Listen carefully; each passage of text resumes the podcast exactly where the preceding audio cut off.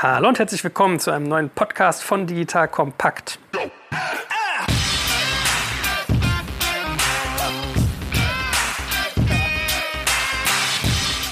Mein Name ist Jörg Kaczmarek und ich bin hier wieder, ich habe das Vergnügen, die Ehre, wieder mit den, mit den Größten der Branche, in dem Fall des Fintechs-Bereichs zu sein.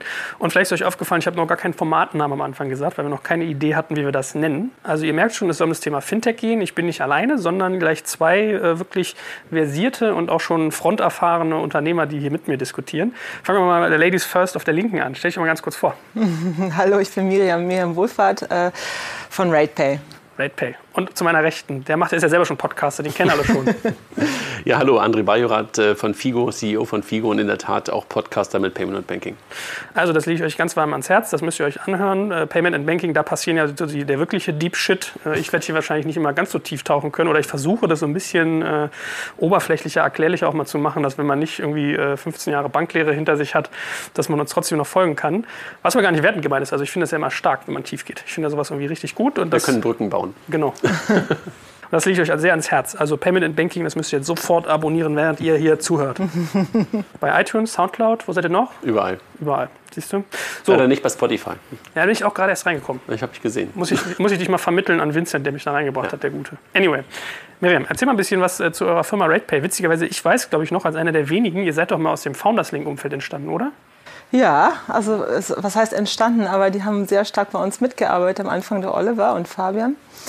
Ja, RatePay ist gegründet worden 2009, also wirklich im, wie soll ich sagen, mitten in der Finanzkrise. Die Idee ist entstanden aufgrund, ich sage mal, von meiner, meiner damaligen Tätigkeit eben als äh, im PSP-Umfeld. Wir haben damals Payment Service Provider. Ich habe damals White Label Payment Service Provider aufgebaut und es gab eben auch das Thema, wie könnte man Rechnungskauf, Ratenkauf ins Internet bringen. Ähm, mein damaliger Arbeitgeber hatte kein Interesse, sowas bei sich zu integrieren. Und so ist das einfach so als, ich sag jetzt mal, Idee vom Produkt her, vom Kunden her entstanden. Das war dann 2009 äh, gegründet. Es war sehr schwer, damals Kapital zu kriegen. Ähm, Founders Link, Oliver Beste hatte einen guten Draht zur Otto-Welt und so ist das Ganze dann entstanden, dass Otto bei uns investiert hat und uns dann irgendwann auch übernommen hat. Wir haben sehr viel von Otto lernen können, weil ich meine, Rechnungsratenkauf sind die klassischen deutschen Zahlarten, die die Deutschen einfach gerne mögen. Das ist, dafür steht Otto. Ich würde mal sagen, wahrscheinlich äh, ohne jetzt irgendwelche Zahlen zu nennen, aber es ist einfach mal eine Vermutung, dass weit über 90 Prozent der Zahlungen bei Otto über Rechnungs- und Ratenkauf laufen. Also haben wir einfach da sehr viel mitnehmen können, wie man das eigentlich am besten macht und wie man es in Deutschland auch den Händlern anbietet ja, das war eine gute Zeit. Äh, wir sind gut gewachsen. Es hat eine Weile gedauert. Es hat lange gedauert, bis wir gewachsen sind. Wahrscheinlich auch die ersten vier, fünf Jahre hat uns niemand überhaupt registriert. Die letzten Jahre sind wir extrem gewachsen. Wir haben uns dieses Jahr mehr als verdoppelt. Wir sind jetzt so 130 Mitarbeiter, arbeiten seit über einem Jahr profitabel. Also wir verdienen Geld inzwischen, unglaublich. Äh, wir haben eine BaFin-Lizenz. Ui, wow. Ja, also es ist wirklich, hat sich eigentlich ganz toll entwickelt, ja. Und äh, machen das heute im, im größeren Stil. Äh, mal eine Größenordnung zu geben. Wir machen so am Tag etwa vier bis fünf Millionen Umsatz nach Außenumsatz. Das ist schon eine ganze Menge, was da gedreht wird. Das läuft alles automatisiert ab. Und ja, sind eigentlich sehr, sehr zufrieden, wie sich ganz entwickelt hat. Gehören ja seit vorletzter Woche offiziell zu Advent und Bain, also eine Portfolio Company von Advent und Bain Capital. Ja, das ist ein bisschen was zu Rate. Sitzen hier in Berlin und aber ich will jetzt gar nicht so Werbung machen. Also mich interessiert Fintech, wie mich interessiert Payment seit langer Zeit, wie eben schon gesagt. 2009 gegründet. Ich bin seit 2000 in der Branche. Ich glaube, ich kenne André seit ähm, 2001. Keine Ahnung. Wir haben uns mal vor vielen, vielen Jahren kennengelernt. Aber er, da wollten wir zusammenarbeiten und so haben wir uns kennengelernt. Da gab es noch nicht so viele von denen. Auch auf die Gefahren, dass ich mich jetzt ins Sexismus-Bermuda-Dreieck begebe. Wie kommt man als Frau irgendwie dazu, so Fintech zu machen und so früh? Also es ist ja, das ist ja wirklich Avantgarde eigentlich dieser Branche. Orange.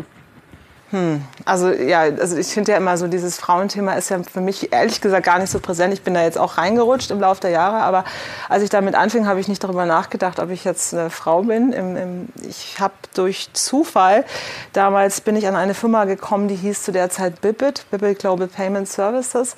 Die sind mir quasi, ich habe damals in der Reiseindustrie gearbeitet, war mit dem Thema beschäftigt auch, wie, äh, wie entwickeln sich da eigentlich, wie entwickelt sich die Reisebranche, äh, Ticketing im Internet und, und, und. Stieß eben auch äh, durch Zufall eben auf diese Firma. Ich fand das ganz interessant. Die haben eben damals angefangen, Zahlungen im Internet abzuwickeln. Und ehrlich gesagt, das war gar nicht so sehr die, die Branche, es war eher der Mensch dahinter, der mich total inspiriert hat, wo ich dann gesagt habe, ich habe da echt Lust, das zu machen. Und das ist, war bei mir schon immer so, dass Menschen mich inspiriert haben und dadurch irgendwie so ein Bauchgefühl auf einmal entstanden ist. Ich dann diese Firma damals kennengelernt habe, das waren damals so zehn Leute irgendwie, die saßen in Holland und die waren alle so alt wie ich und das war einfach anders. Es war eine andere Welt des Arbeitens und dann habe ich gesagt, ja, ich will das machen. Ich möchte jetzt raus aus diesem Konzern von Hapag-Lloyd in eine andere Welt eintauchen und das, glaube ich, das war genau das Richtige. Und der Vorteil zu der Zeit war es ja auch so, es gab ja noch kein, es gab kein Payment, es gab kein Fintech. Das waren überhaupt die allerersten Anbieter, die sowas überhaupt gemacht haben, so Zahlungssysteme im Internet. Es gab ja noch kein E-Commerce, weil letztendlich damals die größten Shops, die wir so 2000 hatten, die haben im Monat 50 Transaktionen gemacht oder sowas. Das, das war also eigentlich schon irre, wie sich das entwickelt entwickelt hat. Ja. Und deshalb, äh, glaube ich, hatte ich den Vorteil, es war eine neue Welt. Ich hatte Interesse an Technologie, aber ich musste nicht da Erfahrung mitbringen, um da irgendwie eine Rolle zu spielen. Damals mein Chef, der Peter van der Dus, der ist inzwischen im Gründer ja von Adyen und äh, CEO von Adyen, der kam mir auch, der kam aus der Publishing-Branche. Also da war ja auch niemand, auch die ganzen Kollegen. Es gab ja niemand, der irgendwie aus dieser Welt kam. Ja. Also von dem her bin ich da gelandet und eher so, weil das nette Typen waren. Ja. Mhm. Und so bin ich in dieser Männerwelt gelandet, ohne dass ich mir jemals darüber Gedanken gemacht habe, ob es eine Männerwelt war. Es waren einfach tolle Kollegen. Und äh, ja. Wie ist mit dir, André? Wie hat deine Reise da begonnen? Du bist ja so der Fintech-Papst, wenn ich mich nicht täusche.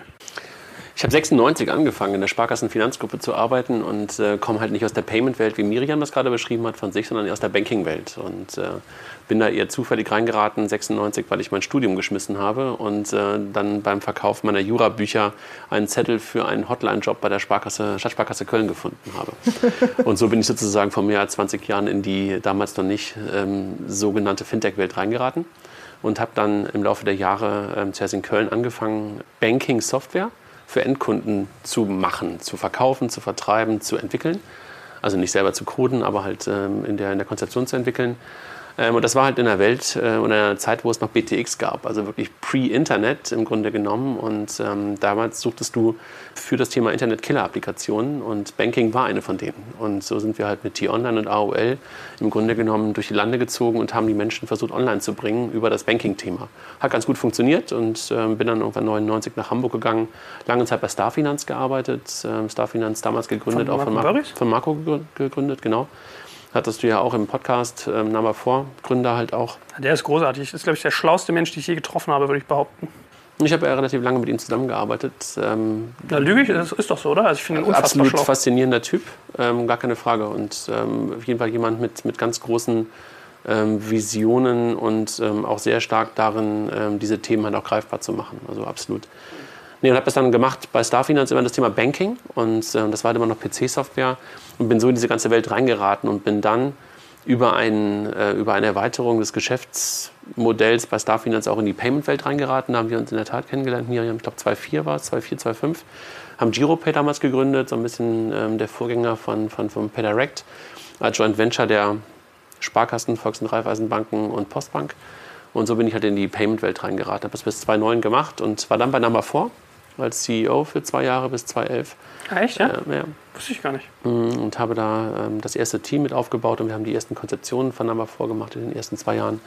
Bin aber dann 2011 zurück nach Hamburg, da war ich zwei Jahre in Berlin ähm, und bin dann eher als Berater unterwegs gewesen. Das war die Zeit, als das Thema Fintech so ein bisschen anfing und da habe ich angefangen, den, den Blog Payment and Banking zu machen und habe dort versucht, die Aktivitäten, die Themen, die gerade so passierten. Das fing ja an in Berlin mit, mit SumUp und mit Pay11 äh, als Payment-Varianten und einige andere Dinge, Stripe immer äh, mir angeguckt, äh, Square angeguckt, ähm, das Thema einfach in einem Blog zusammengefügt und habe dann angefangen, Linklisten zu machen, weil ich selber mhm. vergesslich bin und Übersichten. Wir haben letzte Woche mit Joel auch darüber gesprochen, über diese äh, Mindmaps, die wir dann irgendwann angefangen haben, die ich angefangen habe.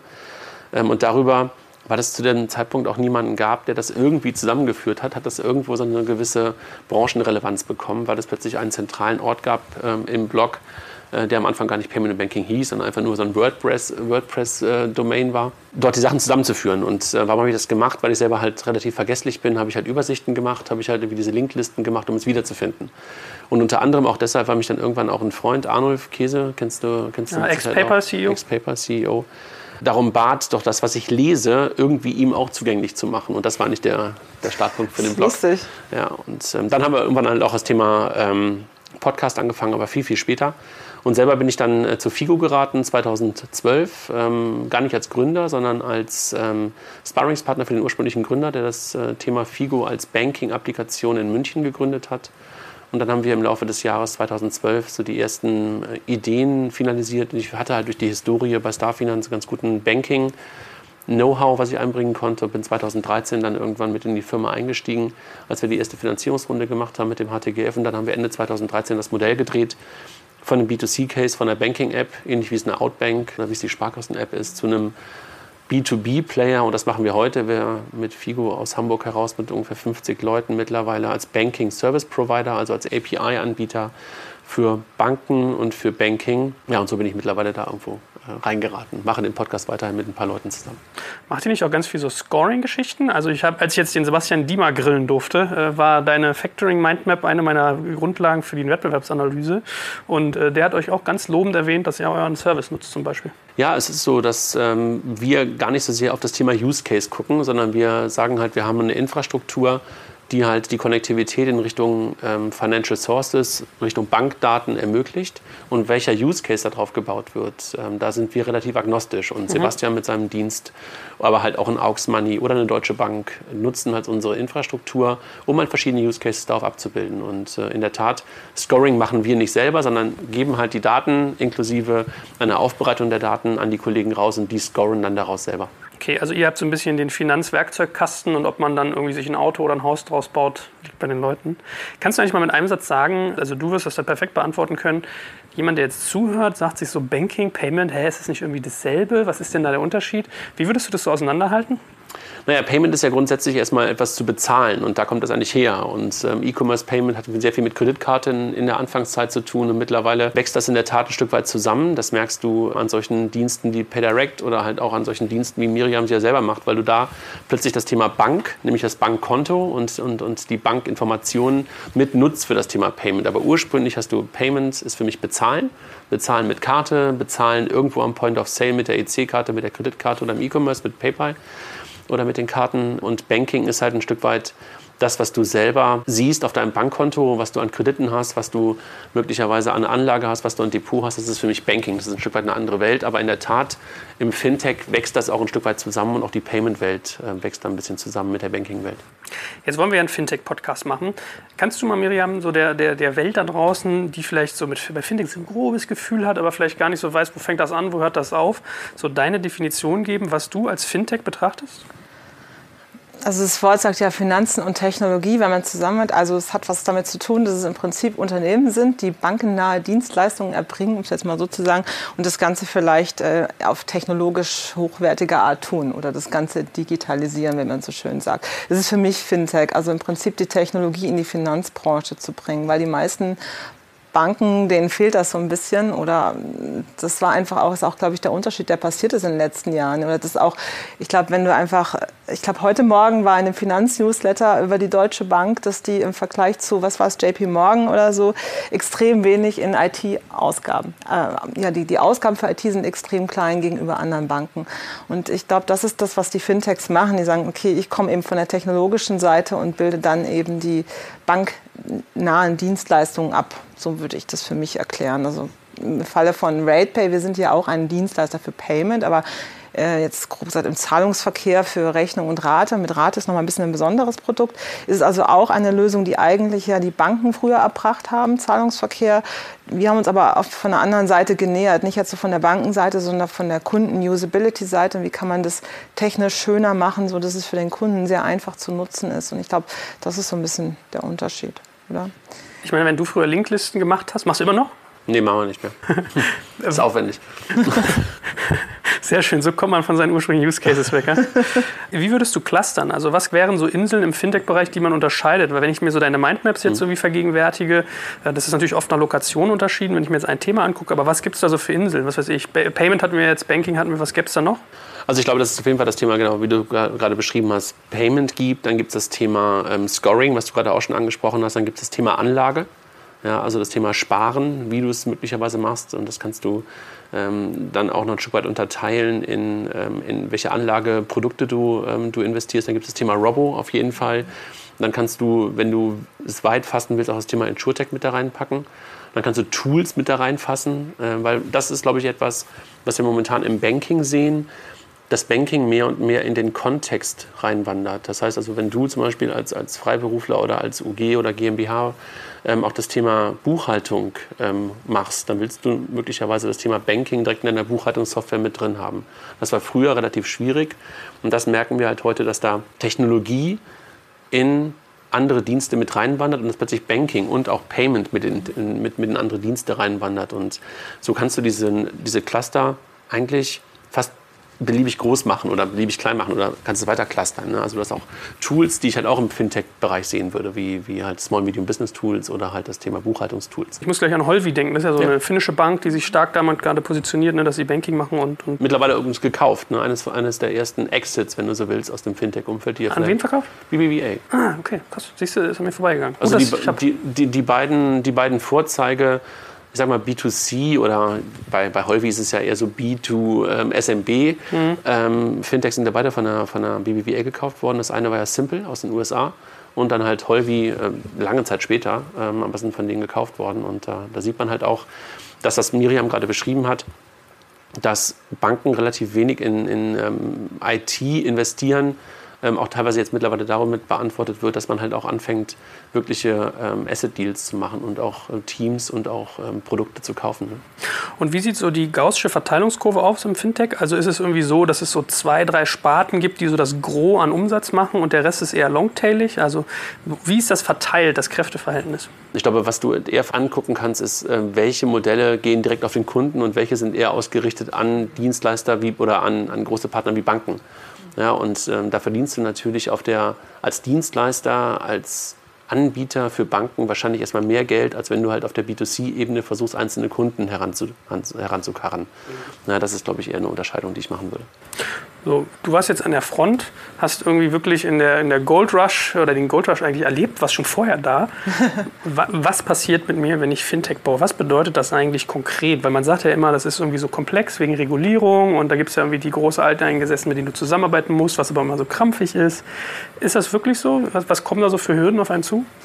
Es kommt ja auch darauf an, welches, welche Art von Fintech du machst. Ja, also wenn du ich glaube, es ist ein Unterschied, wenn du ähm, diverse Geldanlageplattformen machst. Du brauchst andere Lizenzen, als wenn du Payment machst, wenn du Geld einlagerst, wenn du Gelder verteilst. Also bei uns ist es ja so, wir, ähm, wir brauchten eine BaFin-Lizenz, aber wir wussten das am Anfang auch nicht so richtig, um ehrlich äh, zu sein, weil uns Anwälte gesagt haben, nee, ihr braucht das nicht. Dann kommt aber irgendwann die BaFin und sagt, nee, nee, also das geht so nicht, ihr müsst. Es ist, glaube ich, sehr schwer am Anfang zu erkennen, wann brauchst du eine Lizenz, für was genau brauchst du eine Lizenz. Ich glaube, das ist nicht so einfach zu beantworten. Dann hast du also diese, diese Lizenz, die du brauchst. Was und dann brauchst hast du dafür, dass du die kriegst? Das ist ja auch ein ziemlicher, ja, durch viele Reifen springen. Also das ist, das ist, also bei uns hat der Prozess sehr, sehr lange gedauert. Äh, darf man gar nicht sagen. Es hat zweieinhalb Jahre gedauert. Wahnsinn. Ja. ja, also von diesem, ich sag mal, du bekommst halt diese, diese Briefe, die du von der BaFin bekommst, dann die Korrespondenzen, dann stellst du diesen Antrag und das sind ordnerweise äh, Dokumente, die da erstellt werden. Und du musst bei dir eben auch sehr viele Sachen einfach umsetzen. Ja, du musst äh, sehr viele, da gibt es sowas, Mindestanforderungen an, äh, ich sag mal, wie du Händler aufsetzt, wie du KYC machst, wie das Eigenkapital im Unternehmen ist. KYC? Äh, KYC ist Know Your Customer mhm. Prüfung. Ja, also das sind, du hast eben ganz viele so, so Dinge, die du eben auch für diese Lizenz brauchst und die musst du ja alle umsetzen. Und wenn du ein kleines Unternehmen bist, das alles mal bei dir irgendwie, dass du die Art und Weise, wie du Kunden prüfst, prüfst, wie du das alles machst. Das muss alles dokumentiert sein und äh, jederzeit für die BaFin eben zugänglich. Du musst den Jahresabschluss anders machen. Also das sind Viel schon, Cash auch musst du auf der, auf der Bank haben, ne? Du, fünf, musst, fünf du hast sehr hohe äh, Anforderungen an Eigenkapital, ja, weil es geht ja im Wesentlichen darum, dass die Gelder, die du eben einnimmst, dass die zu jeder Zeit auch gesichert sind, dass da äh, was passiert. Also ich sage mal im Falle von einer RatePay-Insolvenz, äh, du musst eben sichergestellt sein, dass die Gelder eben über Treuhandkonten oder wie auch immer geschützt sind. Also es ist schon ein, ein Riesenapparat, der da abläuft, ja. Und als kleineres Unternehmen, wenn du anfängst, also aber Gott sei Dank, ehrlich gesagt, wir wussten es damals nicht so ganz genau. Ich glaube, wenn du genau gewusst hättest, was du alles machen musst, hätte man wahrscheinlich gedacht, oh Gott, das traue ich mir gar nicht zu. Das ist alles so mit der Zeit gekommen. Du dachtest, okay, äh, wir wollen ja weitermachen und wir müssen weitermachen und das läuft ja gut. Also müssen wir uns jetzt all diesen, diesen Sachen da, ich sag jetzt mal, stellen und eben durch diesen Prozess da durchgehen. Es gibt auch die persönliche Eignung der Geschäftsführer. Das ist auch ein wichtiges Thema. Also gar nicht mal, ich glaube, es gibt auch schon Unternehmen, die daran gescheitert sind. Also das ist eben auch so sowas. Wie sowas muss man da mitbringen als Geschäftsführer? Ja, du musst eben der BaFin aufzeigen, dass du auch vertrauenswürdig genug bist, dass du genügend Berufserfahrung hast, dass du auch wirklich äh, keinen Ärger jemals hattest. Du brauchst ein spezielles Führungszeugnis, da gibt es so unterschiedliche Kategorien. Es ist nicht zu unterschätzen, ja, es kann nicht jeder so einfach das machen. Also wenn du in deiner Jugend missgebaut hast, könnte das schon schwierig sein. Ja. Lass mich mal eins ergänzen zum Thema, zum Thema BaFin-Lizenz. Du hast natürlich nicht irgendwie eine BaFin-Lizenz, sondern du hast ja. natürlich für verschiedene Klassen, für verschiedene, genau. für verschiedene Themen äh, BaFin-Lizenz. Grenzen. Ne? Ich glaube, was es teilweise ist, wenn du über diese Hürde gesprungen bist, was Miriam gerade beschreibt, das ist natürlich auch eine unglaubliche Einstiegsbarriere für andere. Ne? Ja. Also wenn du das Thema hast und gemacht hast, dann hast du natürlich dein, dein Business möglicherweise auf, eine ganz andere, auf ein ganz anderes Level gehoben und insofern mhm ist das, ähm, glaube ich, auch nicht äh, unbedingt eine schlechte Entscheidung, dieses Thema nee. voranzutreiben. Und kann das genau bestätigen, weil wir gerade auf dem Sprung dahin sind, halt auch eine BaFin-Lizenzierung äh, zu beantragen. Es sind vor allen Dingen Prozesse. Ja. Es sind Prozesse, es sind Prozesse genau, und du brauchst halt immer plötzlich wieder. andere Menschen. Und wenn du halt anfängst mit 10, 15, 20 Leuten am Anfang ein, ein, eine Firma zu gründen, dann bist du ja sehr hands-on und bist auch in der IT sehr hands-on und äh, plötzlich musst du dann darüber nachdenken, wie du genau diese Dinge halt nachweist. Business Continuity Management und all diese ganzen Dinge, die, da, die, da, die damit einhergehen schon echt eine andere, andere Liga, die ja. du dann plötzlich aufmachst. Ich, ich, kann mir das ein bisschen vorstellen, vor allem, als ich meine Firma gegründet habe, haben wir ein TÜV-Siegel bekommen. Und da musste ich sagen, was im Erdbebenfall mit meinen Mitarbeitern passiert, mhm. wie ich mhm. die informiere und so. Stichwort mhm. Continuity. Das allererste ist sowas wie, dass du einfach plötzlich ähm, an der Tür ähm, eine Kladder äh, liegen hast und, und jeder, der halt reinkommt, sich irgendwie eintragen muss. Genau. Das sind ja so die ersten Sachen. Ne? Also, dass du halt eine Zugangskontrolle sozusagen zur, zur Firma hast. Und das sind so die, die mini kleinen Zeichen dafür, dass du halt erwachsener wirst. Okay, ich sehe schon, wir machen eine Folge mal nur zu BaFin-Lizenzen. Was oh gibt Gott. es? Wie kriege ich Lade ich noch einen Kollegen von mir ein, ja, aber ich bin ja gar nicht der Spezialist. Aber wir haben Nein, aber ich, ich, glaube, was, was, wir halt auch da sehen, ist, wenn du dir Fintech anguckst ja. und Fintech ähm, so aus der Historie anguckst, so 2011, 2012, hat das niemand von den Gründern so richtig auf der Agenda gehabt. Und wenn mhm. du heute mit den Leuten sprichst, dann ist es, was Miriam mhm. gerade schon beschrieben hat, so, dass nahezu jeder sofort darüber nachdenkt. Und auch VCs, über die du ja auch sehr häufig sprichst oder die du manchmal auch dabei hast, das ist für die, glaube ich, mittlerweile eine der ersten Fragen. Mhm. Ist, das, ist das in irgendeiner Art und Weise lizenzpflichtig? Wie denkt ihr darüber nach? Wollt ihr die bekommen? Nutzt ihr irgendwas White-Label-mäßiges?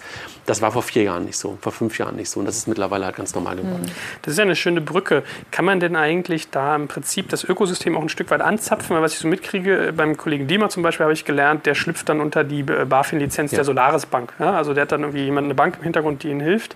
Äh, wie, wie ist denn da mittlerweile so der Austausch?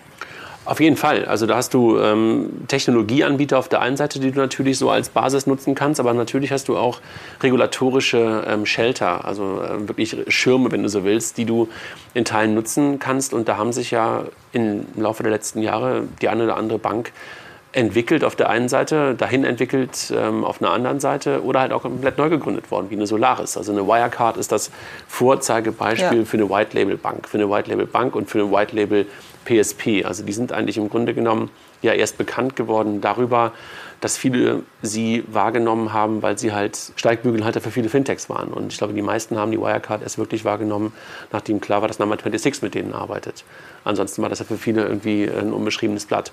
Andere Banken hast du halt wie eine Solaris, haben wir gerade schon drüber gesprochen, die genau das als Geschäftsmodell für sich sieht, Fintechs die Möglichkeit zu geben, unter ihr Dach zu schlüpfen und deren Geschäftsmodell zu ermöglichen, was du ansonsten halt als kleines Unternehmen dir möglicherweise im ersten Schritt nicht leisten äh, willst. Eine Sutor Bank, ganz spezielle Bank in, in, in Hamburg, die sehr das Thema Einlagengeschäft mit Partnern macht. Du musst dir aber vorstellen, die kommen zum Beispiel aus, einer, aus einem Thema vermögenswirksame Leistungen, die über Berater vermittelt worden sind. Und für diesen Fintechs einfach nur digitale Vermittler. Mhm. Also die denken das Thema einfach anders. Früher waren es halt die Berater, die bei denen vorbeigelaufen sind und die halt sozusagen die Verträge angeschleppt haben. Und jetzt sind es Fintechs, die das digital machen. Mhm. Also was wie ein Fair.de zum Beispiel arbeiten komplett mit einer Sutor Bank. Mhm. Ja, und da gibt es halt noch ein paar andere, die das genau an, wir arbeiten ja auch mit der Rate, arbeiten wir ja auch mit der Wirecard Bank, weil wir haben ja eine BaFin ZAG-Lizenz, aber wir sind ja keine Bank. Also deshalb, wir dürfen kein, ich sag mal, Zinsgeschäft machen. Das wiederum darf nur die Bank machen. Deshalb arbeiten wir da auch schon immer mit der Wirecard Bank zusammen, weil die auch als eine der ganz, ganz wenigen das überhaupt verstanden haben, was wir machen. Also gerade damals 2009, wenn du zu einer normalen Bank gegangen bist, hast gesagt, okay, du suchst jetzt eine Bank, mit der du online Ratenkredite machen kannst, dann haben die meisten gesagt, hier, äh, das ist ja Quatsch, was ihr macht und so, auf gar keinen Fall, äh, das kann nicht gut gehen. Und die Wirecard, die haben eben sehr früh erkannt, dass da auch echt eine große Chance für sie ist, auch da einzusteigen in diesem Bereich. Wobei die ja auch eigentlich eines der ersten Fintechs waren, wenn man es so will. Ja, die sind ja auch, äh, ich glaube, wann ist Wirecard?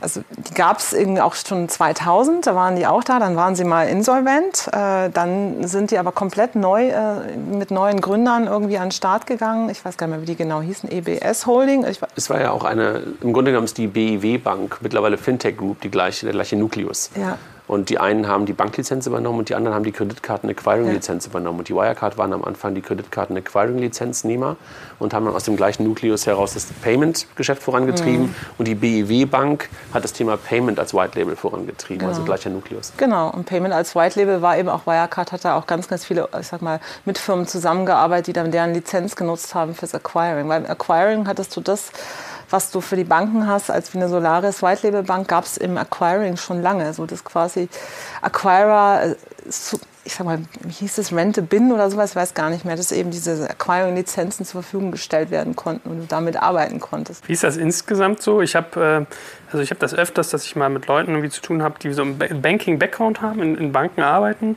Und ähm, auch eine in meiner Messenger-Gruppe, der mal abstöhnt über, über Banken, der wird jetzt zuhören, sich freuen und sich einen ablachen. hat sich das verbessert? Also hat, haben, hat die Bankenwelt insgesamt in Deutschland so diesen Fintech-Schuss schon gehört? Auf jeden Fall. Also sie hat ihn gehört.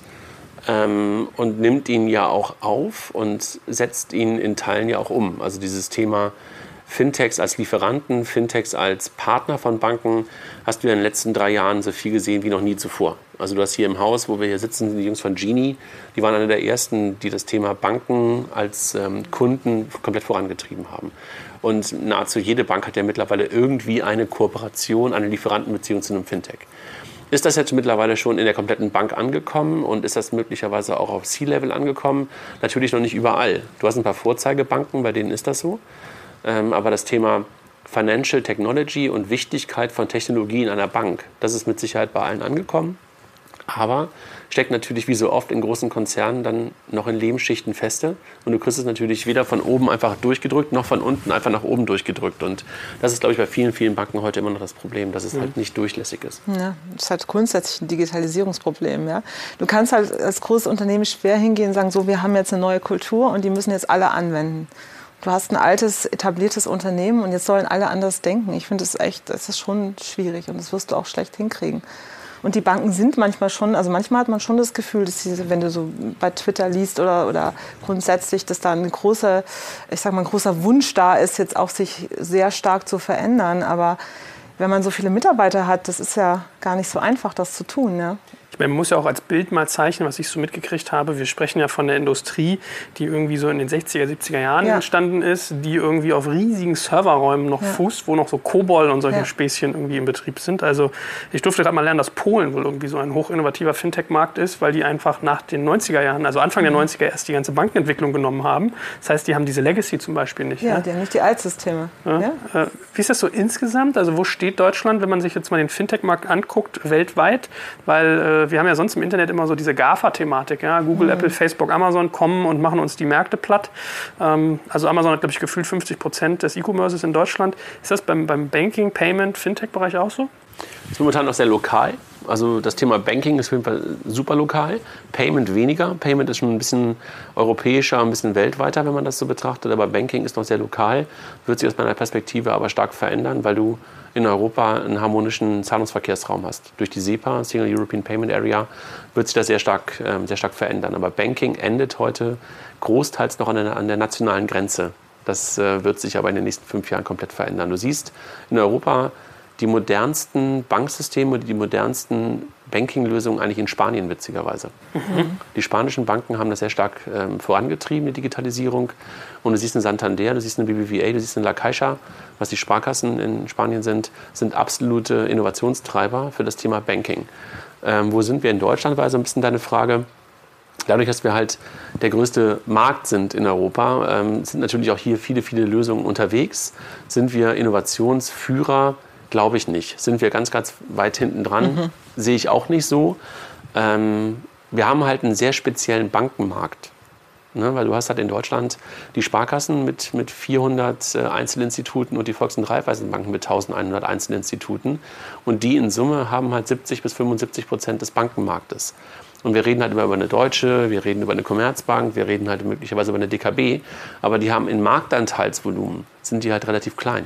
Ist das nur Kundenanteil oder Umsatzanteil? Weil so eine Apple hat ja zum Beispiel, glaube ich, auch nur 5% irgendwie der, der Laptop-Besitzer, aber derjenigen, die halt richtig Cash ausgeben. Ja, wo, in, in Deutschland ist es in der Tat Kundenanzahl, Retail-Kundenanzahl. Also wenn wir wirklich auf dich, auf Miriam, auf mich gucken, wo haben wir unsere Girokonten? Ähm, dann ist es aber halt ein starker Indikator dafür, wie, wie stark halt sozusagen auch die Bankengruppe ist. Natürlich hast du dann andere Geschäftsbereiche bei Banken, die dann möglicherweise eine deutsche Bank führend in Deutschland ist. Aber für das, wo wir beim Fintech sehr stark darauf gucken, ist ja meistens dann auch Retail, Small, Medium Business. Und da haben wir halt in Deutschland die Situation, dass Sparkassen und Volksbanken super marktführend sind. Und das macht es dann auch manchmal ein bisschen schwieriger, mhm. ähm, auch an das Thema heranzugehen. Und im Payment siehst du eigentlich Ähnliches. Ja? Wenn du jetzt mal den deutschen Markt rausnimmst, äh, mal gucken, wie bezahlen denn eigentlich die Deutschen gerne, dann hast du natürlich, äh, ich sag mal, viele Menschen, die gerne mit PayPal bezahlen und moderne Zahlungsarten nutzen. Aber ähm, rate mal, wie hoch die Verbreitung der Kreditkarten in Deutschland ist. Weißt du das? Was würdest du schätzen? 40 Prozent. Das ist gut. Also es ist irgendwie 37 oder so, 36, 37 Prozent. Im Vergleich zu USA, 90 zu UK, wahrscheinlich. mehr, also wahrscheinlich sogar 100 fast. Ja, die haben dann sogar mehrere Karten, auch Frankreich. Also haben wir durchaus hier ein Land, was sehr geprägt ist von diesem sehr, ich sag mal, traditionellen Zahlungsverkehr. Die Leute, die zahlen ja mit Bargeld immer noch, ja, im stationären Handel und im Internet zahlen sie wirklich gerne mit Rechnungen ähm, denke ich mal, warum machen sie das? Ich glaube, das hat, hat was damit zu tun, dass sie einmal die Kontrolle darüber haben möchten, die Zahlung dann auszulösen, wenn sie das möchten. Das ist die eine, die Kontrolle. Und das andere ist aber auch bei vielen, glaube ich, durchaus ein Thema ähm, Daten herzugeben und auch so ein bisschen so, oh, jeder guckt PayPal, so sehen die, was ich da kaufe und die Kreditkarten, ich will das nicht. Plus ist es auch, die Deutschen sind dann ja auch sehr effizient, ja, ein Liquiditätsthema, dass man sagt, also ich zahle doch nicht für was in, ich sag mal, im Voraus, äh, was ich noch nicht habe, sondern ich möchte lieber erst äh, die Ware erhalten und erst dann bezahlen, genug Zeit zu haben, weil mit Rechnungskauf hat man durchaus ja ein bisschen mehr Liquidität. Also hat man so drei Faktoren. Und das ist natürlich auch so ein kulturell gelebtes Thema, wie die Leute gerne ähm, bezahlt haben. Deshalb finde ich es schon interessant zu sehen. Ähm, deshalb ist Deutschland durchaus im Moment in so einer Insel in Europa, wo wir anders bezahlen. Deshalb sind auch die Zahlungsarten. Sind wir eigentlich noch so, so, zersplittert in Europa? Ich bilde mir ein, es war sogar zur Gründung von dir, dass ich für Gründerszene mal recherchiert habe, äh, wie wir eigentlich so bezahlen in Europa. Und ja. da hast du relativ schnell mitgekriegt, irgendwie in einem Land heißt Debitcard, dann Credit Card, ja. dann EC-Karte. In manchen Ländern wissen die gar nicht, was EC-Karte ist, wenn du das sagst. Mhm. So Kennen keine EC-Karte. Ja. Also du hast natürlich in Europa, okay, die Holländer, die zahlen super gerne mit Ideal, das ist ein Online-Banking, eigentlich ähnlich wie PayDirect. Aber in Holland hat es funktioniert. Ja, es ist also total, hat sich super durchgesetzt und ist eigentlich die beliebteste Zahlart im Internet der Holländer. Plus, die ist für beide Seiten eigentlich der, ich sage jetzt mal, der Kunde kennt sie, der Händler findet sie super, weil der hat eine Zahlungsgarantie und sie ist sehr günstig für ihn. Ähm, Gibt es aber in Deutschland nicht. Per direkt brauchen wir jetzt gar nicht so weiter drüber sprechen, aber es wird nicht richtig angenommen. Also es ist einfach so, die, die Kunden wollen es nicht, die Händler wollen es nicht, es ist dann schwierig. Deshalb hast du schon so ein bisschen einen Unterschied, aber der Kartenmarkt, äh, durchaus UK, da ist es ein klassischer Kreditkartenmarkt. Im, Im, französischen Markt, da heißen die zwar Carte Bleue, das sind aber nicht wirklich Kreditkarten, sondern das sind sogenannte Debitkarten. Das ist schon in Europa sehr, sehr unterschiedlich. Und dann hast du Osteuropa, die wieder ganz anders bezahlen. Also gerade so in Polen äh, ist die Nachname noch sehr stark. Das ist also auch, und dann gibt es die Frejeli ich glaube 24, ich hoffe, ich habe es jetzt richtig ausgesprochen, auch dort eine sehr starke Zahlart, also auch kein Kreditkartenland. Ähm, aber auch nicht unbedingt für Rechnungskauf geeignet. Ist ein bisschen schwierig. Aber Local Heroes hast du. Genau, also du hast, es ist schon anders. Europa ist da schon anders, ja. Also hat man nicht so die Situation, dass wir irgendwie in zeitnaher Zukunft auf so eine Oligarchie hinsteuern, wie man es meinetwegen mit Visa, American Express immer hat, dass die so gefühlt den Markt unter sich aufteilen mit noch ein, zwei anderen, mhm. sondern es ist eher äh, eigentlich sozusagen geclustert, nehme ich damit. Ich glaube halt, das, was ich vorhin schon mal gesagt habe, dass durch die SEPA und durch die Harmonisierung des Zahlungsverkehrsraumes äh, in ganz Europa werden wir das schon erleben, dass du halt dann doch Zahlvarianten hast, Zahlbe Bezahlmöglichkeiten hast, die harmonischer sind. Und trotzdem hast du natürlich dann auch unsere Behaviors als Nutzer. Mhm. Und die drehst du ja nicht mal eben so. Und ähm, das merkst du halt auch teilweise ähm, an der ganzen Fintech-Diskussion, dass viele, viele von den Modellen super spannend sind, super interessant sind und eigentlich auch ein totalen, äh, toller Use Case sind. Aber wir selber als Nutzer sind manchmal einfach viel zu lame. Ja, dass du wirklich das Girokonto wechselst, ja, denkst du so, warte mal, ja, könnte ich machen, warum eigentlich? Ja, das ist ein so ein Punkt. Und das Gleiche gilt halt auch für das Thema Payment. Äh, wenn du dich daran gewöhnt hast und du hast gerade Amazon mit 50% E-Commerce-Anteil bezeichnet, weißt du, wie du bei Amazon bezahlst? was da hinterlegt ist. Konto, ne? Ja, ich ja. weiß es noch nicht mal. Ich weiß nicht, ob es gerade die Kreditkarte ist, ob es die Lastschrift ist, ne? weil ich einfach das wahrscheinlich irgendwann mal hinterlegt habe und dann denke ich gar nicht darüber nach, ja, was da mhm. eigentlich hinterlegt ist, weil ich einfach nur swipe oder irgendwie Fingerprint ja. oder irgendwas eingebe und dann mal wieder bezahlt habe. Und das ist, glaube ich, etwas, äh, wo einfach unsere Behavior total mhm. ähm, entscheidend sind. Mobile Wallet ist ja auch irgendwie so ein Thema, was ganz viele Knackenwollen nicht gemacht haben. Ähm, die ganzen POS-Geschichten und, und, und. Also NFC, was sich da alles irgendwie lange einen abgekrebelt ja. hat. Ähm, aber wie ist denn das? Viele sagen ja, oder so Kristallkugel, in 10 bis 15 Jahren gibt es gar keine Banken mehr, beziehungsweise wieso brauchen wir eigentlich Banken? Ich erinnere mich, ich habe mit dem Jörg Platzer, hieß er, glaube ich, äh, über, über Bitcoin mal geredet, ganz mhm. am Anfang von Digitalcom, relativ früh. Der hat gesagt, why the fuck do I need PayPal? Ja, ich mache das über Bitcoin, ich zahle sogar meine Miete über Bitcoin. Das nimmt ja zu, diese ganzen Kryptowährungen und, und, und die Fintechs auch. Also glaubst du, dass in 10, 15 Jahren die Landschaft noch so aussieht, wie sie heute aussieht, oder... Das sind zwei verschiedene Fragen. Also glaube ich, dass die mhm. Landschaft aussieht wie heute? Nein, glaube ich nicht. Das ist eigentlich ähm, Selbstbeantwort, ne? Ja. Also ähm, glaube ich, ähm, dass Bitcoin und Kryptowährungen das Normale im Bezahlen und das Normale für, den, für das Thema Zahlungsverkehr sind, glaube ich auf keinen Fall. Also weil ich einfach an das Thema Trust glaube, ähm, dass du halt etwas benötigst, was dir Vertrauen auch in eine Währung gibt. Und äh, das verlierst du halt bei so einer dezentralen Währung, äh, wo halt keine Instanz mehr dahinter steht. Und ich glaube, das wird, glaube ich, echt schwierig. Ähm, glaube ich aber, dass die Bankenlandschaft genauso aussieht wie heute? Nein, glaube ich auf keinen Fall. Weil glaube du einfach heute noch ähm, sehr stark filialgetriebene Bankengruppen hast, die sich auf jeden Fall verändern werden. Und äh, das wirst du sehen. Also wir werden halt in den nächsten Jahren deutlich weniger Sparkassen, deutlich weniger Volksbanken haben. Und ich glaube, dass halt diejenigen, die heute schon zentral organisiert sind, deutlich stärker aus dieser ganzen Bankenveränderung, aus der Digitalisierung des Bankings herausgehen werden. Und ich glaube, das, was ich vorhin schon mal angedeutet habe, dass das Thema nicht mehr an der nationalen Grenze endet. Mhm. Also warum in aller Welt so eine BBVA, warum soll einfach eine innovative Bank wie eine erste Bank aus Österreich nicht diesen Service, den digitalen Service, den sie dem Kunden anbieten, auch in ganz Europa anbieten, weil eine IBAN ist halt europaweit. Ob da eine DE vorsteht, eine AT vorsteht, irgendwie in Span e, was ist Spanien, ESP oder ES, mhm. ES davor steht, ist völlig wurscht. Ja? Das ist ja letztendlich etwas, was einfach momentan wieder mit unseren Behaviors zu tun hat, dass wir es nicht gewohnt sind, ein Bankkonto in Spanien zu haben, was wir hier genauso benutzen können, weil wir vielleicht irgendwie noch aus der Historie heraus wissen, dass die Oma immer noch ähm, am Schließfach war und die Kontoauszüge geholt hat. Ja? Dann lass uns doch mal abschließen, so ein bisschen als, als ähm, Blick auf unsere Reihe, die wir hier eigentlich machen wollen. Vielleicht noch mal einmal zusammenfassen, was macht Fintech so besonders? Also wir hatten jetzt einmal schon das Regulierungsthema. Dann haben wir so ein bisschen den Blick auf die Bankenkooperation geworfen. Was würdet ihr sonst sagen, sind so die drei, vier Aspekte, die man irgendwie bei Fintech als Besonderheit hat? Also ich glaube, dass Fintech ähm, eine Besonderheit hat, dass es halt ein Infrastrukturthema in vielen, vielen Teilen ist. Äh, und demnach, ähm, was Miriam gerade schon mal gesagt hat, äh, Payment ist irgendwie nicht sexy oder sowas, hast du halt an vielen, vielen Stellen ähm, im Fintech-Umfeld dass es halt nichts ist, was dich irgendwie anspringt ähm, und was in irgendeiner Art und Weise richtig Endkunden sichtbare Relevanz hat, sondern du wirst halt viele, viele Modelle sehen, die halt irgendwo ähm, stattfinden und einen großen, großen Nutzen bieten, aber halt indirekt. Und das ist, glaube ich, etwas, was auch dazu führen wird, dass dieser Fintech-Hype, den wir in den letzten drei, vier Jahren hatten, natürlich auch ein bisschen abschwächen wird, weil das nicht mehr so greifbar ist. Ne? Also wenn du dir die Konferenzen anguckst im letzten, im letzten Jahr, dann war es halt so, dass die Leute nur aus der langweilig alle schon mal gesehen oder irgendwie springt mich nichts mehr an, weil natürlich die ganzen B2C-Cases, die du auch schon gerade angedeutet hast, die ganzen Mobile Wallets und sowas nicht durch die Decke gegangen sind und die kommen nicht mehr. Aber die Lösungen, die halt momentan entstehen und das hört auch nicht auf, ähm, gehen halt eher so ein bisschen deeper, ähm, also tiefer in die Infrastruktur rein, tiefer in die, in die, in die Technik rein.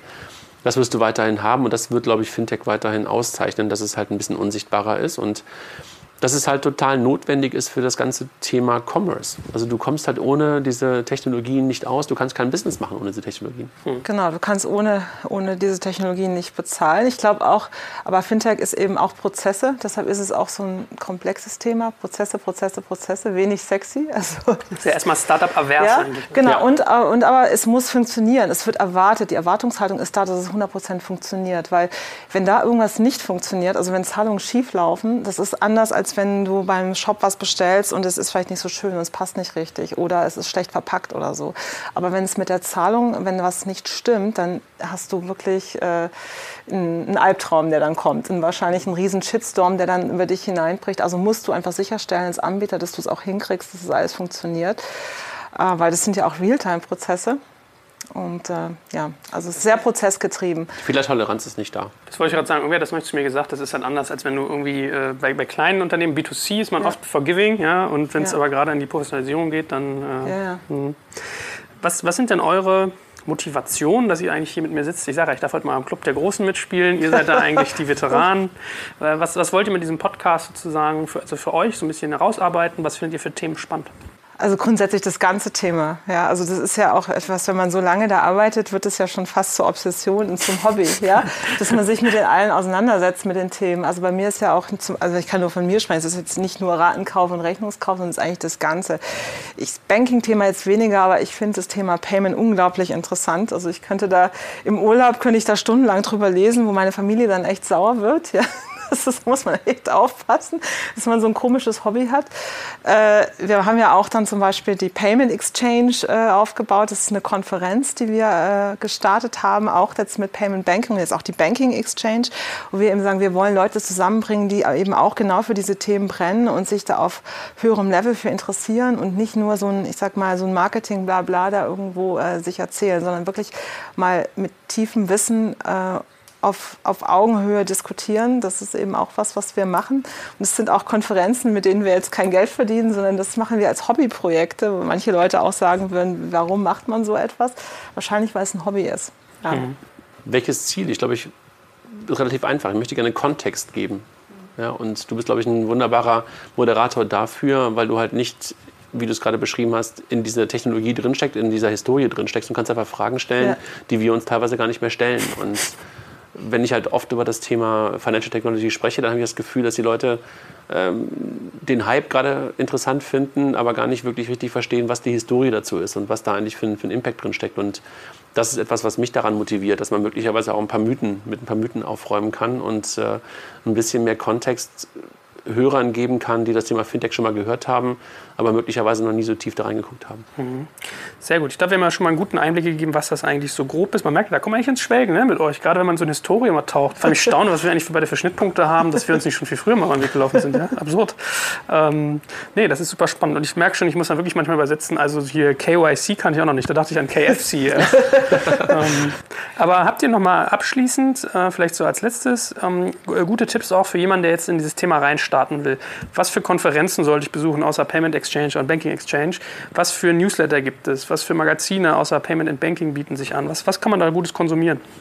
Also ich glaube, es gibt ein paar ganz gute Newsletter, die entstanden sind. Jetzt mittlerweile von dem Heinz-Roger Doms, äh, den, den äh, Fintech-Newsletter, glaube ich, mhm. heißt der, oder Banking-Newsletter, den er gerade rausgebracht Finanzszene. hat. Finanzszene. Finanzszene.de, ja. oder? Ja. Mhm. Und dann gibt es den Finletter von dem Klaas Beser aus Hamburg, der das, der das ganze Thema macht. Welche News gibt es international? Gibt es eine ganze Menge an, an Seiten.